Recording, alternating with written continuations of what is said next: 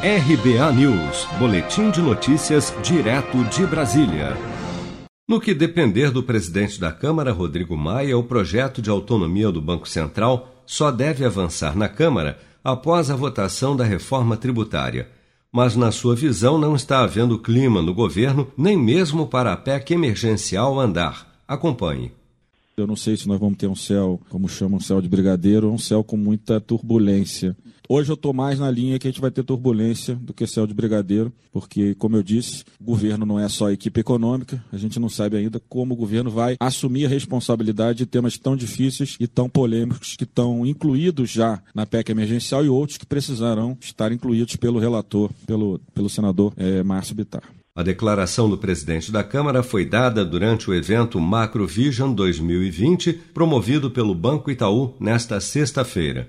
O projeto de autonomia do Banco Central foi aprovado na última terça-feira, dia 3, pelo Senado, mas ainda precisa ser votado pelos deputados antes de virar lei.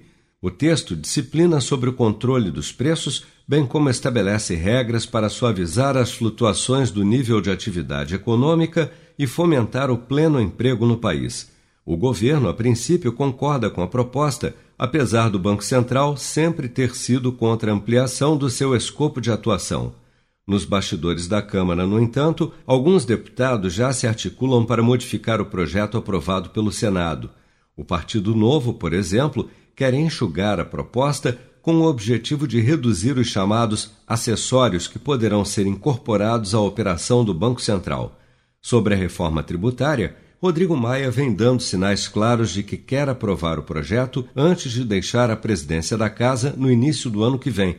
A aliados próximos, o presidente da Câmara tem dito que, se houver acordo, a reforma pode passar rapidamente. Seja para conquistar sonhos ou estar seguro em caso de imprevistos, conte com a poupança do Sicredi. A gente trabalha para cuidar de você, da sua família e proteger as suas conquistas. Se puder, comece a poupar hoje mesmo. Procure a agência Sicredi mais próxima e abra sua poupança. Sicredi, gente que coopera cresce. Com produção de Bárbara Couto, de Brasília, Flávio Carpes.